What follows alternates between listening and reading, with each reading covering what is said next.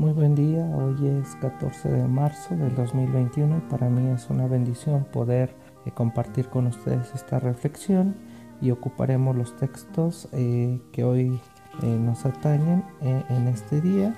Y es números 21 de 4 a 9, Salmo 117 del 1 al 3 y del 17 al 21 Efesios 2 del 1 al 10 y Juan 3, 14, 21, siempre con la invitación a que los puedan leer porque realmente hoy es un texto mucho, muy delicado y con mucho cuidado en el cual hay que trabajar y poder participar también de ellos.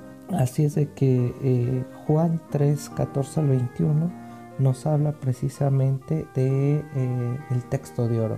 Eh, así es de que porque de tal manera amó Dios al mundo que dio su Hijo unigénito para que todo aquel que en él cree no se pierda, mas tenga vida eterna, porque Dios no envió a su Hijo al mundo para condenar al mundo, sino para que sea salvo por él. Así de que bueno, antes de iniciar con esta reflexión, eh, poder prender esta vela y hacer una oración por aquellas personas eh, que están pasando eh, situaciones complicadas, nos unimos a este dolor y eh, su dolor también es nuestro dolor. Para que la carga sea más ligera, nos unimos y levantamos esta oración. Bueno, eh, empecemos con esta lectura, el 3.14 del Evangelio según San Juan, y ahora Juan narra Jesús está comparando con la serpiente de bronce que Moisés había alzado en el desierto para liberar de la muerte al pueblo que estaba siendo picado por la serpiente y morían. Entonces, ¿qué era lo que pasaba? Cuando ellos volteaban a mirar a la serpiente eh, con, esa confianza, ellos vivían. Eh, para comprender este pasaje hay que adentrarse nuevamente al mundo de los símbolos. Y Juan en particular tiene un montón de elementos característicos eh, de, su escritura de Juan utilizando un montón de símbolos. La serpiente, para empezar, nos recuerda la muerte. Sí, pero también el antídoto. De hecho, en aquella civilización o, hablemos en, en en las culturas ancestrales, eh, podemos hablar que la serpiente era símbolo de fecundidad, era símbolo de divinidad para muchos otros y no era tanto como ahora pretendemos que eh, la serpiente era algo malo. No, ahora en la actualidad lo vemos este palo y esta serpiente en, en todos los hospitales. Así de que cuando estamos enfermos, y más lo entendemos en este contexto, pues ahí está, vamos al hospital cuando hay una situación de nuestro cuerpo, ahí vamos y buscamos a esta serpiente de palo. Y Jesús se está eh, eh, comparando con esta, con esta serpiente. Cuando Jesús es elevado en esa cruz, en ese madero, como maldito, porque maldito era el que moría en un madero, aunque eh, representa la terminación de toda la ignominia, de toda la injusticia, de toda la marginación, el desprecio, el fanatismo, el legalismo, de todo el narcisismo que puede existir en el ser humano y constituye también algo grandioso en la vida, en la dignidad de las personas, el derecho humano que es el amor, la muestra de amor ante la humanidad y quiero hablar de un autor, de un eh, Víctor Frank. Eh, Frank dice que el amor es la expresión más grande que puede existir, que es la que nos ha mantenido y nos ha sostenido. Para Víctor Frank, él en los campos de concentración se dio cuenta que aquellos que tenían a alguien que creían en Dios, siempre eh, eran los que permanecían con vida porque precisamente encontraban un sentido a la vida. Pero también Michel Foucault nos habla que, tenemos nosotros que tener otra forma de interpretar el texto porque para muchos eh, de una manera literal lo hemos visto y él cita, Michel Foucault cita a Freud, a Marx y a Nietzsche dice que Freud eh, no está interpretando los sueños, sino está interpretando precisamente la interpretación de aquel que está contando los sueños.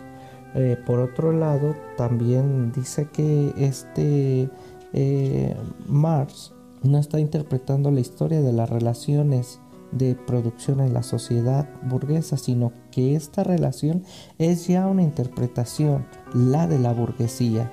Y por parte de Nietzsche nos eh, interpreta la, moral de Occidente. Y él dice no, sino él nos interpreta el discurso que sobre la moral ha construido Occidente.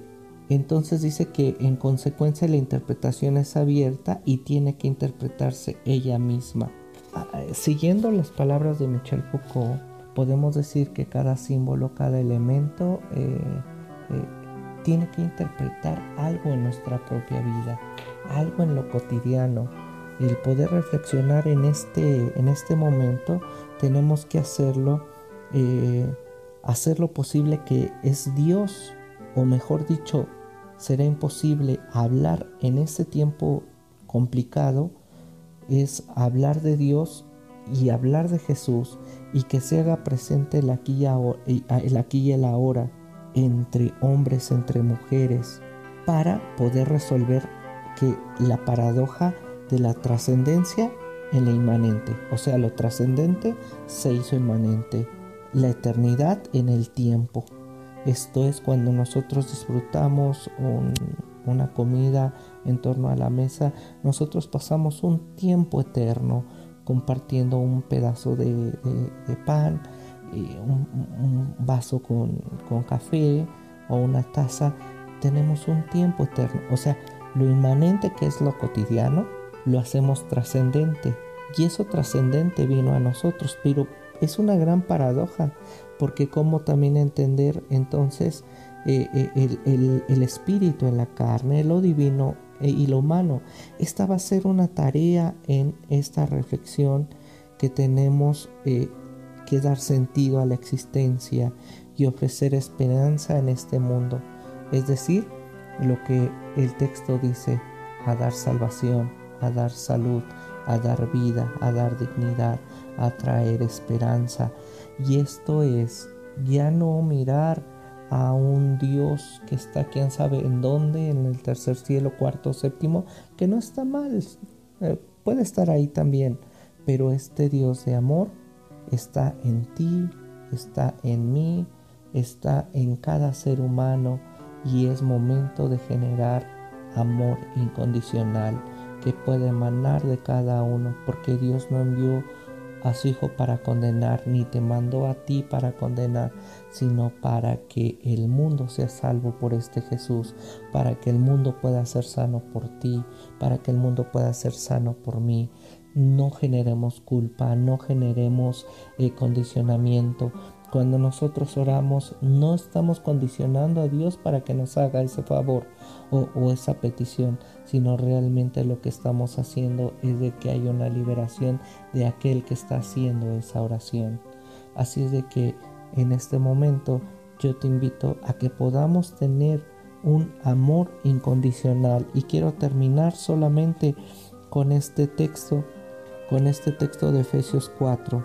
Hermanos, el amor de Dios es grande e inmenso, su amor hacia con nosotros. Por eso, aunque estábamos muertos en razón de nuestras culpas, este Jesús nos hizo revivir junto con Él.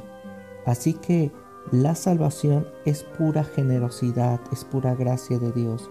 Nos resucitó y, y nos sentó con Cristo Jesús en los cielos Desplegó así ante los siglos venideros toda la impresionante riqueza de su gracia, hecha bondad para nosotras, para nosotros, en Cristo Jesús. En efecto, ustedes han sido salvados, han sido sanados gratuitamente mediante la fe, por pura fe, ¿eh?